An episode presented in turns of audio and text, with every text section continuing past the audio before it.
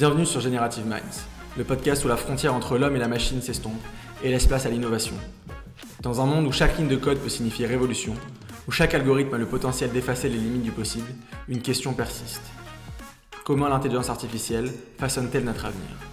Dans chaque épisode, nous naviguerons dans l'univers fascinant de l'AI générative, de l'optimisation des processus et de l'automatisation d'entreprises.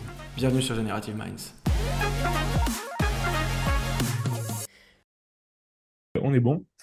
Euh, bonjour et bienvenue sur le deuxième épisode de Generative Mind. Sur cette semaine, Marco de De facto ou Marc-Henri. Je préfère qu'on t'appelle. Marco, Marco. Marco, Marco. Il n'y a que ma mère qui m'appelle Marc-Henri. Super. Euh, trop cool. Bah, merci de nous, faire part de ta présence euh, aujourd'hui. On sait que vous avez, vous avez beaucoup de travail en ce moment chez De facto. Euh, déjà, est-ce que tu peux commencer euh, par, euh, par te présenter pour nos auditeurs? Ce que fait De facto, qui es-tu, qui est Marco? Ok, Avec plaisir. Bah, écoutez, merci Jonathan et merci Alexandre pour m'avoir sur ce deuxième podcast. Donc, c'est cool. Bah, du coup, moi, c'est Marco. je suis le cofondateur technique de De facto. Euh, moi, par le passé, j'ai passé euh, 10 ans aux États-Unis où euh, je suis parti faire un master de génie civil à la base et, euh, et j'étais à San Francisco à la fin de master et je me suis réorienté sur la tech et je suis rentré dans la tech par la data. J'étais pendant 5 ou 6 ans data scientist et data engineer et après, au fil des startups dans lesquelles j'ai travaillé, je me suis un petit peu étendu. J'ai commencé à faire du, back-end, de l'infra et du front. Euh, j'avais été dans mon ancienne expérience euh, premier employé euh, pendant cinq ans et suite à ça, j'avais vraiment envie de, monter ma boîte. Et du coup, quand je suis revenu en France, je me suis dit que j'allais sauter le pas. J'ai passé un an à chercher des co-founders et après, je suis tombé sur Jordan Julie, qui est le co-founder de Spendesk, et Morgan Dewana, qui bossait aussi sur Spendesk. On a décidé de s'associer pour monter De facto, où l'idée, c'est d'aller faire du financement court terme pour les PME en France et en Europe. Euh, l'idée est venue de, bah, Jordan et Morgan qui étaient à Spendesk et qui faisaient euh, bah, des cartes prépayées ou virtuelles pour, euh, les boîtes et beaucoup de CFO qui leur disaient c'est super cool d'avoir ces cartes, mais ça serait cool aussi de pouvoir avoir de l'argent de temps en temps. Et du coup, ils avaient considéré de faire ce, ce, produit de financement et après, ils avaient réalisé que c'était un autre métier. Et donc, du coup, ils se sont dit on laisse tomber. Mais c'était resté dans, leur, dans le creux de, de leur tête et du coup, on s'est lancé là-dessus. Euh, besoin euh, financement, c'est vraiment du besoin de qu'on appelle BFR, de besoin de fonds de roulement. C'est l'idée, c'est euh, pour chacune des entreprises, tu as tes sorties d'argent qui sont avant tes avant tes rentrées d'argent. Généralement, les clients vont payer au bout de 60 jours ou 75 jours, et ça te crée des, des besoins de, de, trésorerie ou des trous de financement que tu vas on va chercher de combler. Et ça aussi, c'est aussi un frein à la croissance à la plupart des, des PME en France et en Europe. Hyper intéressant. Hyper intéressant. Je voulais rebondir moi et faire un saut dans le temps. Euh, tu nous as dit que tu étais parti euh, aux États-Unis. Euh, qu'est-ce qui t'a poussé à aller là-bas? Et est-ce que tu peux me parler de ton, de ce que tu as vu de la tech dans cette, dire, ce, cette chimère qu'on peut appeler la Silicon Valley ou quoi? à quoi ça ressemble là-bas? alors, moi, je suis parti faire un master en 2012. C'était ma quatrième année d'études de mon école. Et donc, du coup, c'était pas un échange, mais c'était vraiment un master. Et euh, après, du coup, quand j'ai rejoint la tech, j'ai rejoint une première euh, entreprise qui s'appelait Agile One, qui, était qui faisait une solution de marketing euh, analytics, qui était pour, pour moi, dans ma tête, que je vois maintenant, pas ultra tech, c'était vraiment juste des personnes qui étaient spécialisées en gestion de base de données et en query SQL et qui avaient réussi à créer un produit de genre d'analyse. Et ils avaient plugué un petit, un petit dash devant, un peu à la Looker ou à la, à la Metabase, ils vendaient ça, c'était le début un peu des big data, des trucs comme ça.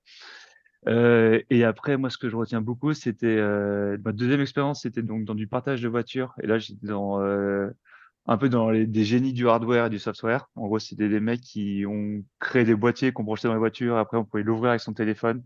Et c'était, okay, c'était, on équipait les, on, équipait en France euh, Drivey euh, pour, je sais pas si vous connaissez. Ouais, je connais. C'était Nuke, c'était ouais. qui faisait le, le, hardware pour eux. Et euh, c'était hyper. Euh, là, c'était vraiment le futur en mode bon, bah, vas-y, ta voiture maintenant. Tu et c'était chez eux ou tu étais euh, ingénieur du coup? C'était là-bas? Non, c'était non, pas c'était dans. dans en gros, cette boîte-là, donc, elle s'est fait racheter par Zipcar. Euh, où je suis resté euh, six mois. Et après, j'ai rejoint en tant que premier employé, ouais, le deuxième employé, à, genre plutôt techniquement, euh, à quelques jours près, euh, d'une d'une boîte qui s'appelait euh, Clear Metal et qui était juste elle dans la logistique, qui était une, bah, c'était aussi pareil, c'était un cliché de startup. C'était trois trois grad students de Stanford qui pendant leur cours avaient fait un cours d'entrepreneuriat, qui avaient pitché leur idée, qui avaient eu des un financement pendant leur graduation ceremony euh, qu'ils avaient fait devant, devant les VC. En général, en général c'est quand même une bonne histoire. Hein. ouais, ouais, c'est une bonne histoire. ouais, cool. c'est cool. C'est cool. Et euh, qu'est-ce que tu peux nous dire de ce rôle de founding engineer? On a rencontré pas mal de gens qui ont ce titre parfois, j'allais dire. Mais dans les faits, est-ce que tu dois directement, euh, pour rentrer un peu plus dans, dans, l'aspect technique, est-ce que, est que tu dois directement te mettre au rang de manager, en fait, même si tu n'as pas forcément des gens à manager en soi, mais euh, apporter cette vision, même en tant qu'employé, quoi. Euh, ça se traduit par quoi, en fait? Parce que je trouve que c'est très technique et à la fois, il faut quand même avoir la vision des, des founders. Euh, c'est assez intéressant, je trouve. Bah ouais, exactement. le, bah, le tout début, c'est, je pense, la période, la, je dirais, la plus dure parce que tu as triple casquette au tout début. Tu es à la fois en mode, tu dois faire la user research pour savoir, grosso modo, pas mmh. construire de la tech pour de la tech et qui sert à rien et vraiment comprendre l'utilisateur et se dire bon c'est quoi le, un bon MVP euh, qui est pas trop simple mais aussi euh, assez assez costaud pour pouvoir grossir tu as l'enjeu de créer ton équipe qui est vraiment le je pense de loin le plus dur de se dire bon bah en fait euh, faut que je recrute des personnes et au tout début bah t'as rien et convaincre des personnes de, de rejoindre rien c'est souvent compliqué c'est facile ouais. et, et après, tu as bah, faire le, en gros le, quand tu crées un peu les jalons de ton, de ton, de ton, de ta, les bases de ton archi, les bases de ton infra, les bases de genre, bah, tout, euh, toutes les fondations. Et euh, sur ça, ce qui est dur, c'est que tu te vois prendre des décisions euh, méga, méga, méga importantes et t'en fais tous les jours, tous les jours, tous les jours, tous les jours et tu dis bon, bah, j'espère que je suis pas en train de me tirer une balle dans le pied. Est-ce que tu penses que c'est ce genre d'expérience qui t'a poussé aussi à entreprendre et est-ce que tu penses que aussi c'était la bonne école pour euh, maintenant endosser ce rôle de CTO qui est, je trouve, euh, vachement, enfin, même euh, indispensable à une startup, surtout en ce moment et, dans la tech. Mais est-ce que tu penses que voilà, cette expérience de founding engineer, elle te permet de step up aussi d'un point de vue maturité aussi dans ce domaine? Bah, je, dirais oui. Donc, attends. Quand tu dis founding engineer, tu passes de. Bah, le fait d'être premier employé, ouais, ouais, le fait d'être premier employé dans une boîte et de se dire, bon, bah, je, suis obligé de me mettre à la page directe et maintenant d'être CTO euh, d'une très belle startup. Euh, Est-ce que tu penses que ça t'a permis de faire des erreurs, j'allais dire, en amont, en fait, que, que maintenant tu arrives à corriger un peu plus rapidement, quoi? Moi, surtout, le, plus gros truc que je retiens, c'est deux choses. C'est. Euh, euh, le, ça enlève le stress euh, de, ou la peur de l'incertain. Euh, donc en fait, euh, tu sais pas trop euh, quand tu commences qu'est-ce qui va vraiment backfire, vraiment ultra mmh. vénère et des trucs qui en fait qui tu te dis que c'est ultra, ultra grave, mais en fait tu t'en fous et ça va pas, ça va pas du tout être grave. Et deuxième point qui je trouve qui est intéressant, c'est de toujours comprendre en gros la situation actuelle dans laquelle tu es. En gros, c'est comprendre qu'au tout début, bah, tu as des enjeux de trouver ton premier client, d'avoir de lui shipper un premier truc pour avoir des premiers feedbacks. Et euh, le seul truc important, c'est ça. Après, tu as une phase un peu plus de consolidation. Après, tu as des phases. en gros, le développement d'une startup, c'est quand même beaucoup euh, de l'exécution où toutes les boîtes, même si elles ont des produits différents, même s'ils ont un go-to-market différent, c'est fondamentalement souvent les mêmes euh, phases qui s'enchaînent et avec à chaque coup des enjeux particuliers. Et en fait, quand tu sais euh, tu l'as déjà fait une fois, bah, tu dis bon bah je suis là, euh, je vais pas me stresser sur euh, des choses qui sont pour plus tard et, ça c'est assez rassurant et ça te permet de, de, te concentrer sur ce que sur ce que tu dois faire. Et, si on devait parler de ton rôle maintenant en tant que CTO de chez Defacto, comment tu penses que ton expertise en tech, en ML, ce genre de choses, machine learning, comment tu as réussi à à façonner, euh, à pas rester, j'allais dire, je trouve que ce qui est assez complexe, je m'explique, dans la tech, c'est que les gens qui font la tech aiment la tech. Et en général, au plus tu prends de, de l'aspect managérial, au moins tu en fais, je trouve. Et euh, comment tu arrives à influer aussi, toi, ton, ton expertise là-dedans, euh, ouais, c'est bah, une bonne question. Euh, bah, Honnêtement, c'est vrai que bah, on code, tu codes de, de moins en moins euh, plus ça avance. Euh, moi, il y a toujours la, partie, la, la, différence entre CTO et CTO co-founder, euh, où tu as en fait, euh, en tant que co-founder, tu as des responsabilités qui peuvent être un peu différentes de CTO. Et CTO, bah, comme tout le, monde, tout le monde le dit toujours, mais c'est un rôle qui est undefined dans le sens où tu tu peux être des CTO ultra techniques, des CTO ultra orientés, euh, public facing, euh, branding, euh, faire une, créer une marque employeur. Tu peux avoir des CTO qui sont à l'inverse ultra techniques et qui vont s'appuyer sur un VP engineering. Euh, moi, j'aime beaucoup rester proche de la tech, dans le sens où moi, ce qui m'intéresse le plus, c'est le, c'est le, en gros, l'archi et le modeling, en gros, c'est de dire c'est quoi la vision l'ensemble, c'est comment, euh, c'est quoi les différents composants qui vont s'articuler entre eux pour répondre un peu à la vision euh, future qu'on a dans deux trois ans de de facto, euh, pour être une sorte de d'infra de crédit as a service où les personnes pourraient juste utiliser des briques de scoring, juste des briques de, de, de de, de, sourcing ou de connexion de données ou de recollection. Et bah, bah, en gros, toujours être là pour euh, comprendre un petit peu, revoir les, les specs euh, techniques et le design pour s'assurer qu'on avance vers cette, euh, vers cette vision long terme. Et, et, après, moi, le dernier point que j'aime beaucoup, c'est, je suis très content d'avoir commencé par la data. parce qu'en fait, ça te, ça te donne un, un mindset de data driven et de se dire bon bah en fait, ça vaut beaucoup de souvent de quantifier un petit peu bah, euh, les pain points ou les, les, enjeux avant de se lancer dans un refacto ou de, avant d'améliorer un système, bah, de se dire bon, est-ce qu'on est capable de baquer ça avec euh, des, de l'information ou des données euh, pour pas faire euh, trop de tâches. Bon, c'est un peu vague comme question, donc ma, ma réponse est un peu vague. Ouais, ouais, non, je suis d'accord, je suis d'accord, elle est assez complexe. Et comment au sein de, de votre boîte, là, vous intégrez le ML dans vos solutions de financement pour les, pour les crédits, etc. Comment ça se passe? Alors, du coup, du coup genre, le, donc, euh, nous, notre enjeu, euh, c'est on fait du landing in session. Donc, euh, notre enjeu, c'est de se dire un utilisateur qui va arriver sur la plateforme, il, il, il, en fait, il est en ligne, il regarde, il a un besoin de financement et on veut lui, pouvoir lui garantir que dans la même session utilisateur, il va, il va avoir sa réponse à la fin de est-ce qu'il va être éligible ou pas à un prêt de 10 000 euros ou de, ou de, de 15 000 euros.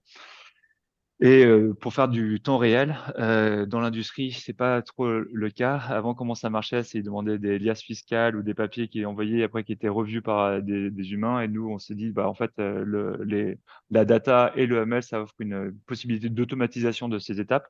Pourquoi? Parce qu'en fait, euh, à partir du moment où la personne a accès aux données, il n'y a aucune euh, information gain. En gros, tu ne gagnes pas d'informations à attendre du temps. Et en fait, tout l'enjeu, c'est comment tu automatises euh, genre l'extraction des, des, KPI qui sont moins clés et après comment tu prends une décision. Et ça, c'est un setup parfait pour euh, tout ce qui est ML. Euh, on n'a pas commencé par du donc ML du machine learning pur. On a commencé au début plus par des approches statistiques. Pourquoi on a commencé ça? Un, c'est moins black box, ça permet de mieux comprendre. Deux, c'est plus rapide à, à itérer. Et trois, c'est plus compréhensible. Ouais, c'est un peu le côté black box. C'est en fait, on comprend plus facilement ce qui se passe. Et du coup, ça nous permet de juste euh, garder le contrôle.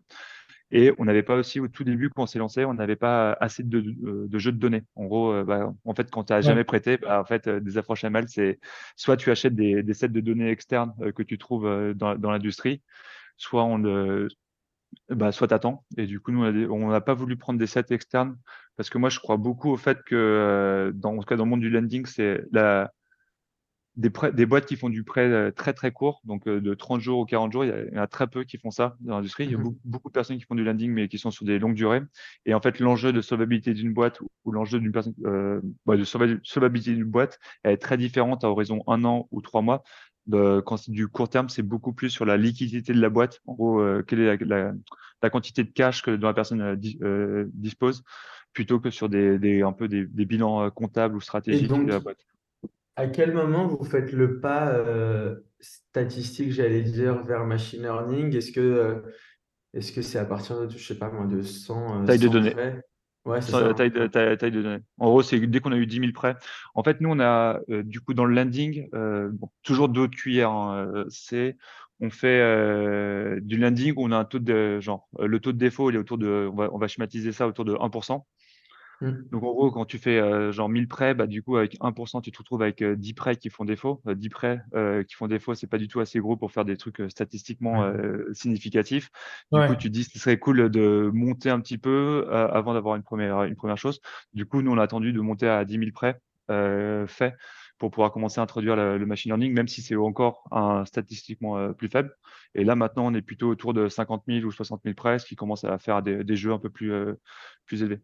Et ce qu'on appelle machine learning chez vous, c'est quoi? Ça, ça correspond à quel genre d'algo? Est-ce que ça va C'est vraiment juste des algos de classifier ou de, de régresseurs euh, classiques. Quoi. Juste pour bien, vraiment, tu parlais de statistiques au début. Toi, quoi par statistique exactement C'était quel, euh, quel type de. Donc, c'était euh, l'idée euh, pour l'idée qu'on s'est dit à la base pour, pour faire du. Bon, l'enjeu pour nous, c'est de scorer une boîte et de dire en fait combien on va prêter à une boîte, jusqu'à combien on est prêt à prêter une boîte. Donc, la première étape, c'est de faire un profil de risque. Et ce profil de risque, on allait le, on utilisait en gros deux concepts pour schématiser. Et on crée un score d'encre basé un peu sur la l'industrie, l'âge de la boîte, euh, genre le nombre de directeurs, euh, le nombre d'employés. Et donc ça, on avait fait un peu euh, genre une, un clustering un peu grosso modo de telle boîte dans telle région, à telle, dans telle industrie, c'est un score de temps. Et après, on, a, on, a pris, on avait accès aux données financières. Et sur les données, euh, sur les aspects, sur les données financières, on a extrait, euh, extrait pas mal de KPI. Donc, en gros, je sais pas, c'est quoi le revenu, c'est quoi la cash balance, c'est quoi le trend de, de, de, ta cash balance sur ton compte en banque, c'est quoi le nombre de transactions euh, déclinées que tu as ou rejetées des personnes qui essaient de prélever sur ton compte et qui sont rejetées. Et pour chacune de ces KPI, en fait, si tu, tu plottes la distribution de cette euh, KPI, de cette KPI euh, sur toutes tes boîtes, tu regardes en fait qu'il y a des parties qui sont significatives ou pas, pas significatives. Donc en gros, quand tu es au, centre de tout le monde, bah, tu dis en fait, euh, il n'y a aucun signal spécifique à ta boîte ici, tu es juste dans la norme. Et à l'inverse, à des moments, tu es sur, es soit en gros dans un, ce qu'on appelait des notches positifs ou négatifs, soit ça a des, genre, le fait que tu aies beaucoup, beaucoup de cash, ça, te, ça nous rassure. Ou à l'inverse, si tu n'as pas du tout, du tout de cash par rapport aux autres, bah, ça, nous, ça, nous, ça nous fait peur. Et du coup, on a plutôt fait un système comme ça, un peu de, de un, système de points euh, où tu attribuais des points en fonction de où tu te positionnais sur des distributions euh, statistiques.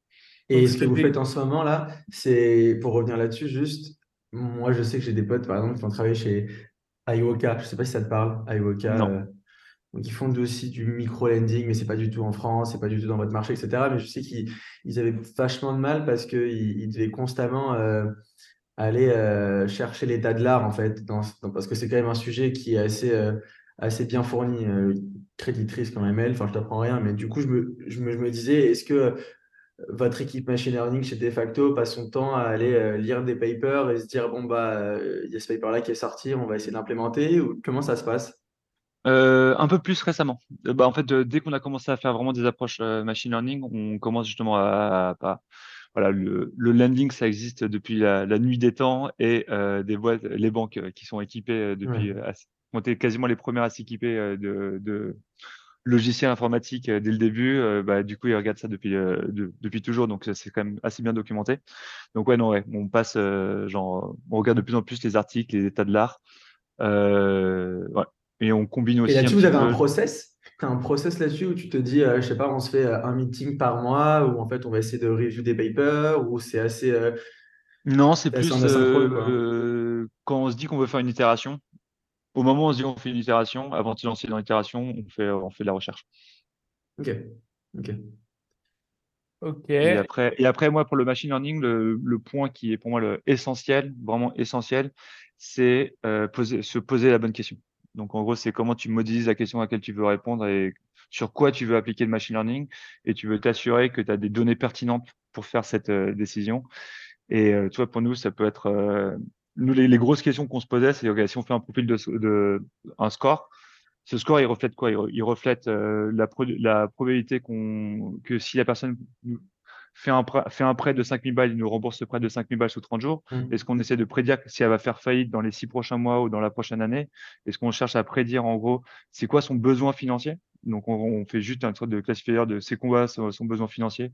Est-ce qu'on cherche à. Bon, vous voyez ce que je veux dire C'est en gros, fondamentalement, la, la, grosse question, c'est qu'est-ce que, qu'est-ce que tu décides de, de prédire quoi? Et euh, est-ce qu'à horizon moyen terme, long terme, vous voyez d'implémenter des LLM ou pas du tout dans votre, euh, dans votre produit?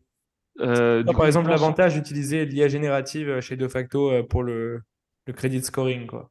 nous, on pense plus l'utiliser dans du pré-processing de data.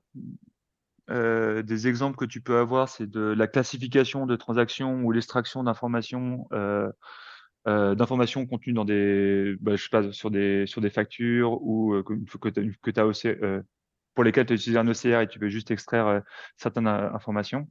on va clairement pas c'est quasiment sûr à 100% ou 200% euh, créer notre propre LLM puisqu'on a clairement pas assez de données pour faire des trucs euh, euh, intelligents à, ce niveau. on et après on pose plus utiliser bah, le on le voit, on le voit, je le vois comme une technologie qu'on va utiliser à d'autres endroits, mais pas pour vraiment le, sur l'aspect prédiction. Quoi. Ok. De pour optimiser du coup vos, vos process, c'est ça?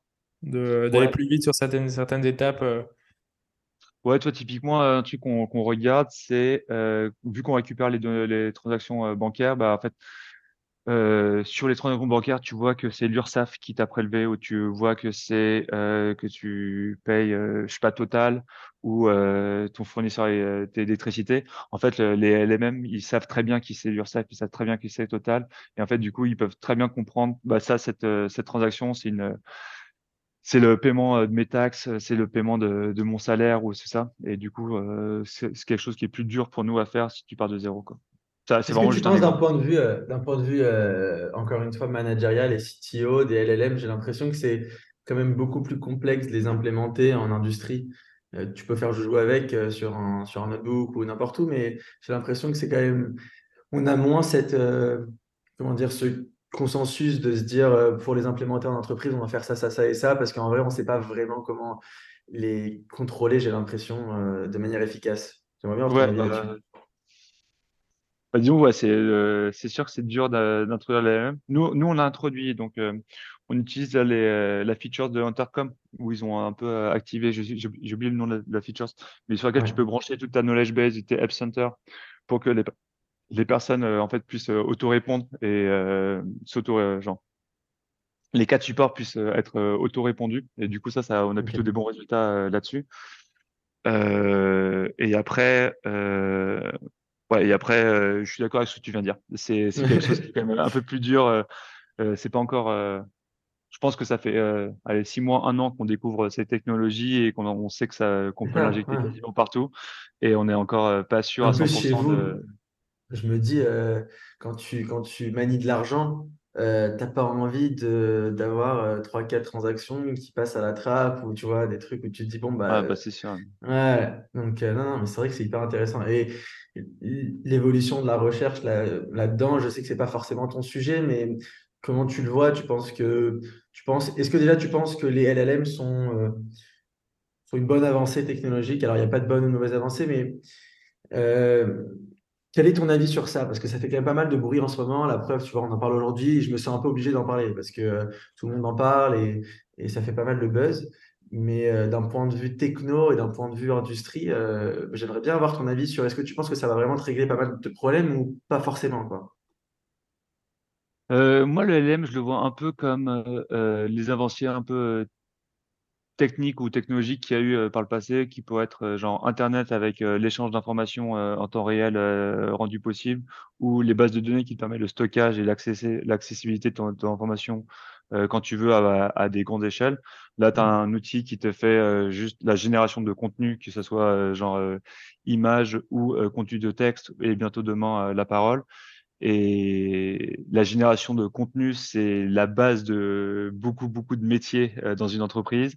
Du coup, au même titre que stocker les données ou échanger des informations par Internet, ça, tout ça a changé fondamentalement comment ça est processé. Bah, le LLM, ça va fondamentalement euh, tout disrupter et euh, et ça va être euh, les plus grosses applications de, de, du LLM ça sera dans un premier temps pas du machine machine learning ça va être vraiment bah, verticalisé sur des use cases de, bah, support ou de productivité d'outils internes euh, ou ou de sales ou de bref marketing bref hyper intéressant ce que tu dis parce qu'en fait j'essaie de lire entre lignes en fait tu nous dis que potentiellement le plus gros use case d'LLM, ça va être en interne, sur l'efficacité, la productivité interne d'une boîte.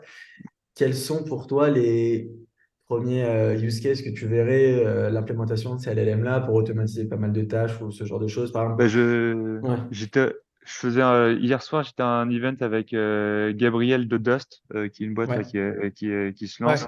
et il me faisait il me faisait un peu les démos de, de tous les assistants. Donc Dust, ça fait ça essaye de partir du principe que une base toute boîte, ils ont euh, différentes sources de données. Euh, ça peut être leur, leur code base, ça peut être leur Slack channel, ça peut être leur Notion avec leur knowledge base et ces sources de données. En fait, si tu vas greffer des LLM, tu peux te créer plein d'assistants pour avoir des comptes rendus, des genre des comptes rendus d'incidents qu'il y a eu, des, des, explications de la code base à, des personnes qui sont non tech, euh, des, des, guides RH euh, qui peuvent t'expliquer comment les, les, toutes les procédures RH marchent dans ta boîte.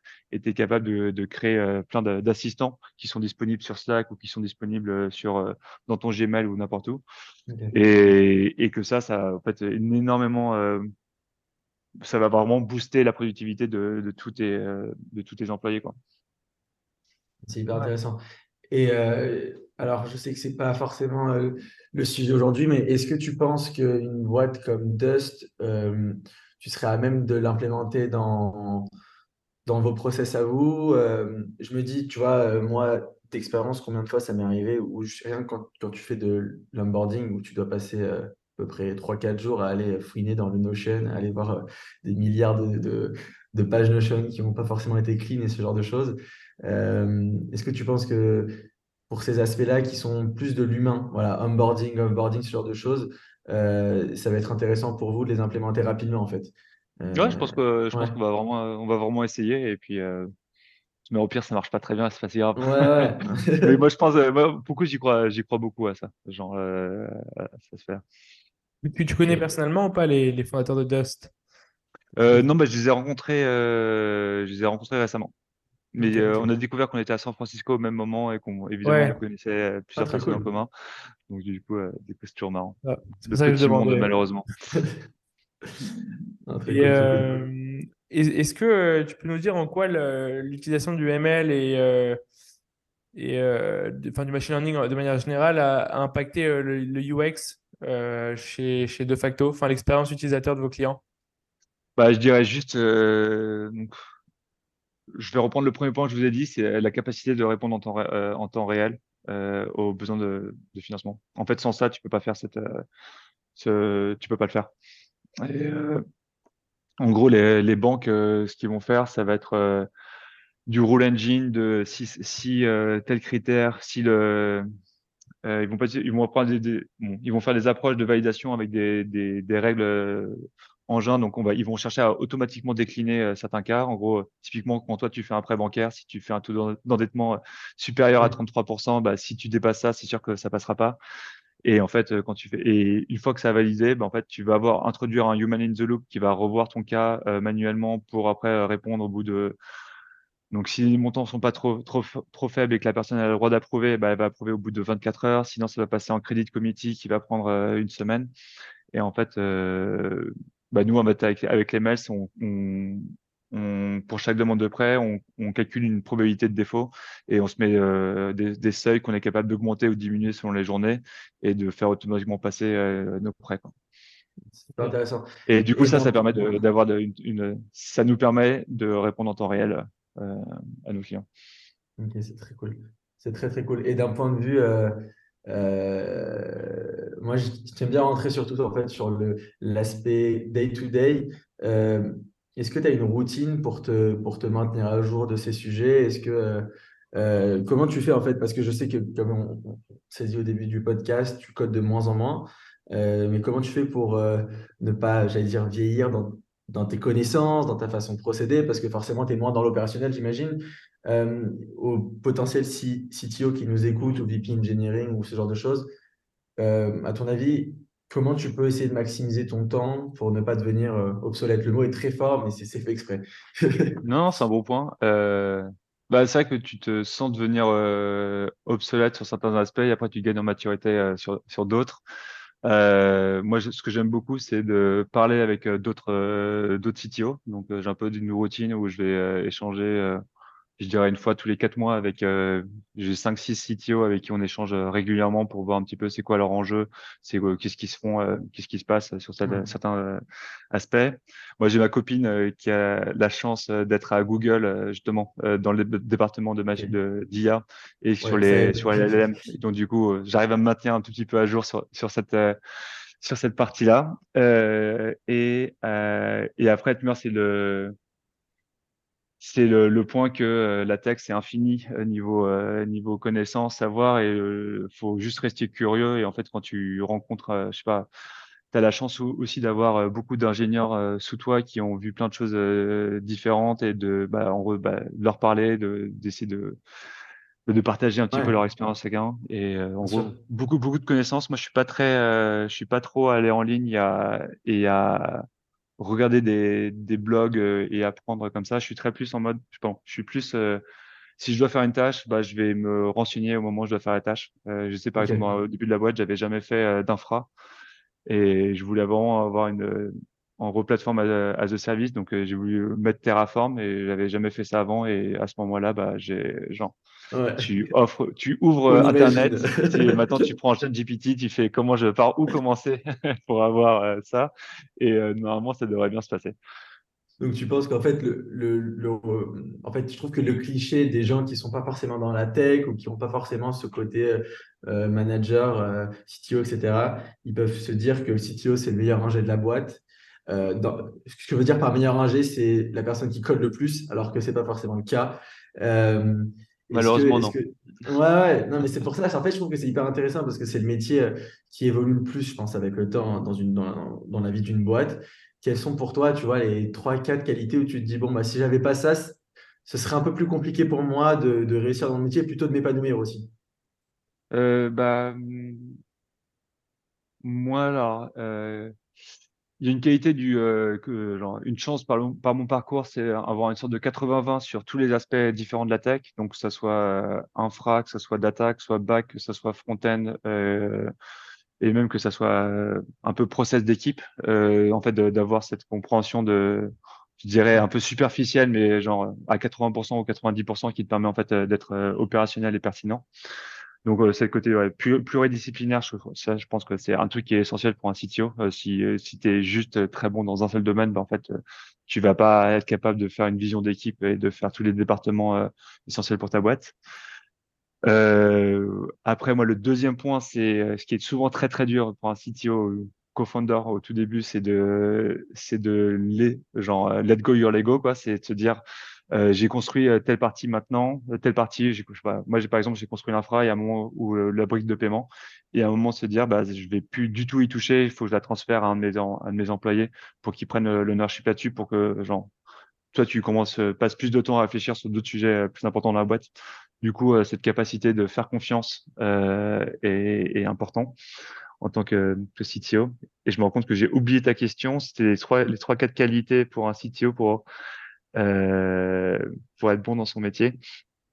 Euh, et après, moi, je dirais, voilà, le dernier, ce serait la vision, euh, vision long terme. En gros, d'être capable d'articuler de, en gros, euh, où va la, solution tech euh, dans un an ou dans, deux ans, et être capable, en gros, d'aligner les équipes derrière. Quoi. Ah, c'est très, très cool. Et je voulais rebondir sur ton second point qui disait faire confiance. Euh, je trouve que, alors là pour le coup, c'est pas forcément un mythe, mais les processus de recrutement pour la tech sont parfois très lourds, euh, très chargés. Euh, est-ce que déjà ils le sont chez Defacto Et en fait, ma question c'est plus comment tu fais confiance et comment tu assesses quelqu'un avant de le recruter? Est-ce que c'est uniquement sur sur des, des problèmes tech? Est-ce que ça va être plus sur du fit humain? Est-ce que c'est un peu des deux? Je trouve que c'est le recrutement tech est quand même assez complexe. Et moi, euh, j'ai déjà vu euh, dans mes expériences passées des gens où je me disais, putain, ils sont super bons. En fait, ils étaient que bons en entretien, tu vois. En fait, après, c'était une catastrophe. Euh, bah alors, nous, euh, moi, mon seul podcast que j'ai fait, c'était sur un truc de recrutement parce que euh, on, nous disait qu'on faisait n'importe quoi en recrutement. Donc, euh, mais pour l'instant, ça se passe bien. Mais du coup, on a un process un peu atypique de recrutement où c'est en trois étapes. la première étape, c'est une interview technique qui est inversée. C'est le candidat qui nous pose une question de, de code et c'est nous qui résolvons, la, qui écrivons la solution.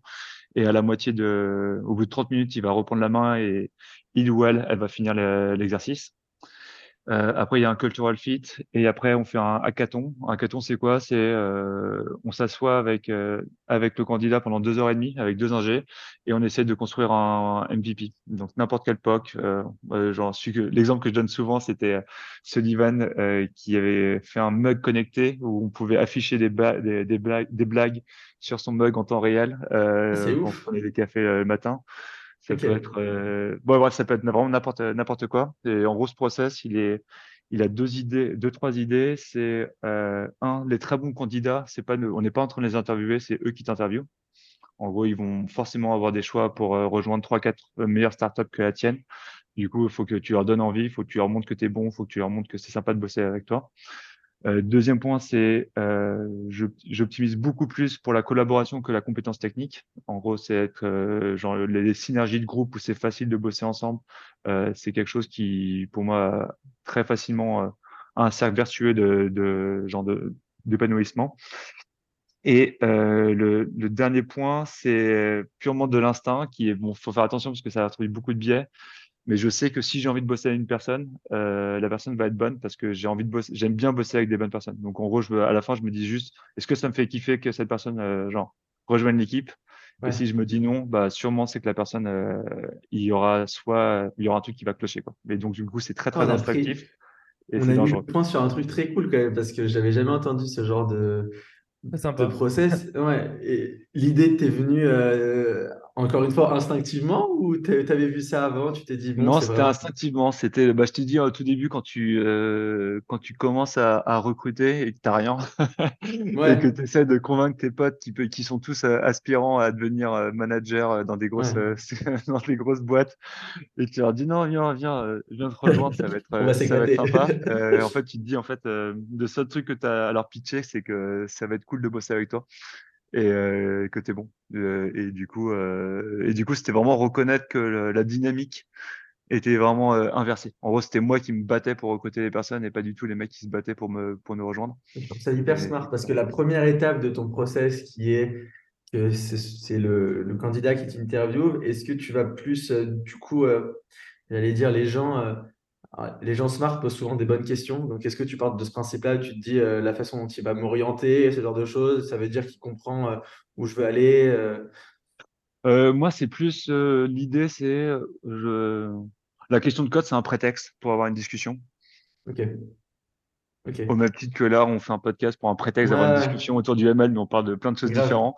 Ouais, Et euh, on va se découvrir, euh, on commence euh, avec la première question et après on sait que naturellement, genre, quelle que soit la question, tu vas pouvoir partir sur, Ouais. sur, la, sur la suite. Et après, ouais, et après, je pense- par contre, il y a un truc auquel on fait attention, nous, c'est à quel point la personne, euh, elle donne de la liberté. En gros, il y a quand même beaucoup, beaucoup de personnes qui, et je pense en tant qu'intervieweur ou, inter- ou, ou des Hmm. personnes qui nous interviewent, c'est tu veux forcer la solution d'une certaine façon. Et euh, ça, c'est bête, parce qu'il n'y a pas qu'une seule façon de résoudre le problème et de, en gros, euh, regarder quel degré de liberté euh, tu as et elle te laisse. Et ça, je trouve ça aussi un, un bon signal. Bon, donc, aux gens qui nous écoutent, allez postuler ch- chez eux parce que le process a l'air très cool. Et Ça donne envie. Dernière question pour finir, Euh, un petit peu technique. Enfin, j'ai vulgarisé la technique entre guillemets. Est-ce que tu peux nous, nous dire en vulgarisant du coup la tech, euh, la différence entre le ML et l'IA de manière générale? Parce que qu'est-ce qu'on entend par machine learning? Ta définition du machine learning. Euh, le point, le machine learning, c'est à un niveau B à bas, c'est une régression linéaire que tu fais en troisième où tu as un, nuage de points et tu interceptes une droite qui passe par, par ça. Et c'est fort quand tu es multi, multi, multi, multidimensionnel et tu as plein de corrélations que tu peux pas faire. Et après, l'IA, c'est euh, être capable d'articuler des, genre, euh, des relations que tu n'es pas capable, toi, genre. Euh, l'IA, c'est bon, pour moi la, vraie la, IA, c'est le bah, c'est les trucs LLM, c'est une génération de contenu euh, nouvelle euh, qui n'existe pas et qui a compris et détecté des, concepts euh, par lui-même, qui est capable de comprendre. Et, euh, et voilà. Bon. Donc j'arrive pas à définir l'IA, j'arrive à te- à t'expliquer le, le. ML, On parle beaucoup voilà. de d'IA prédictive et IA générative. Donc pour toi, le ML, c'est plutôt l'IA prédictive que tu vas prédire. euh, donc tu vas prédire un point ou un- enfin quelque chose à partir de, de données que tu as déjà. Et l'IA générative, c'est plutôt prédire du coup, enfin créer du coup à partir de données que tu as déjà. Euh, ouais, bah, je sais pas. Bon. Si on, euh, j'aurais un peu peur de, de, de, de, de résumer euh, ça comme ça parce qu'il n'y a pas une sorte de, création ou d'absence de création dans le sens où le ML peut permettre de, prédire des, des univers que tu n'as pas vu en vrai et tu es capable de prédire des résultats sur des domaines ou, des, des, des, échantillons que tu n'as jamais vus en extrapolant. Euh, mais euh, fondamentalement, euh, pour moi, le, pendant très longtemps, les réseaux de neurones, c'était juste du machine learning. On appelait ça intelligence artificielle, mais c'est du machine learning dans le sens où euh, intelligence artificielle, c'est euh, c'est un peu le test de Turing. C'est en gros, tu sais pas qu'une genre, quand tu interagis avec une personne, tu sais pas si c'est un robot ou une machine. Euh, le ML te permet de, de, parfois de te créer du contenu euh, qui fait ça, mais l'IA, c'est pardon. ML, c'est une technique et l'IA, je trouve, c'est plus une sorte de concept philosophique de société plutôt qu'une technologie, une, techno, une technologie derrière. Quoi. Ok, ok. Et moi, je vais te poser la dernière question du podcast, qui est la question habituelle, c'est si tu avais trois, quatre euh, livres à nous recommander euh, qui t'ont vachement inspiré ou qui t'ont vachement servi, ce serait lesquels? Ah, Attends, euh, tech Ok. Pas forcément, moi, que... ça... pas forcément tech. Trois livres que tu ouais. recommandes. D'accord. Attends, alors du coup, trois, quatre. J'ai récemment lu euh, Shoe Dog ah, de Phil Knight, dans lequel j'ai grave kiffé. Je pense qu'il y avait des, pas mal de synergies avec où on était dans la boîte et, et la galère qu'il a vécue au début à Nike et qui m'a fait marrer. Euh, et après, attends, je vais voir pour le, euh, je dirais Magellan euh, de Sveg, euh, qui, a, qui est assez cool sur le côté de la personne okay. qui part et faire le, le tour, euh, le tour du monde. Et après, euh, et après... un dernier un peu plus technique. Ouais, justement, j'allais partir de moins en moins technique. je suis en train de me dire, on va essayer de rester un peu dans la technique. Euh... Non, j'ai rarement lu des, des, bouquins vraiment de technique, euh, malheureusement. Ou un cours, euh, n'importe, un truc, euh, une vidéo YouTube, un cours que tu recommandes pour, sur la tech. Ah là là, j'aimerais. On mettra en commentaire, je mettrai ça en commentaire sur, sur, le post LinkedIn. Okay. Je peux tenter. un peu plus. Super. Écoute, okay. merci beaucoup en tout cas, Marco. Et puis, okay. c'était super cool pour faire ce petit podcast avec toi. Vachement sympa. Ok, très cool. Écoute, merci. merci. Allez, toujours. Merci à tous d'avoir écouté cet épisode de Generative Minds. On se dit à très vite pour un nouvel épisode. Salut